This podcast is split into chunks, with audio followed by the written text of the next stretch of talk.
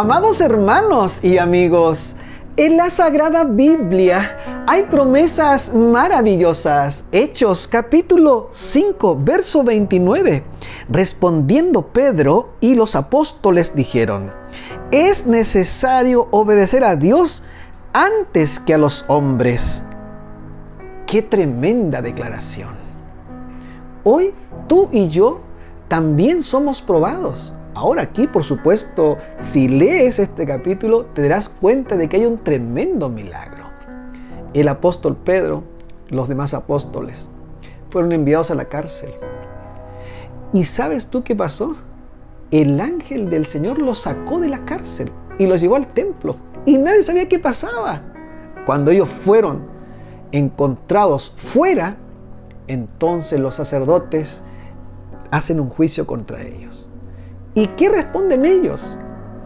Es necesario obedecer a Dios antes que a los hombres.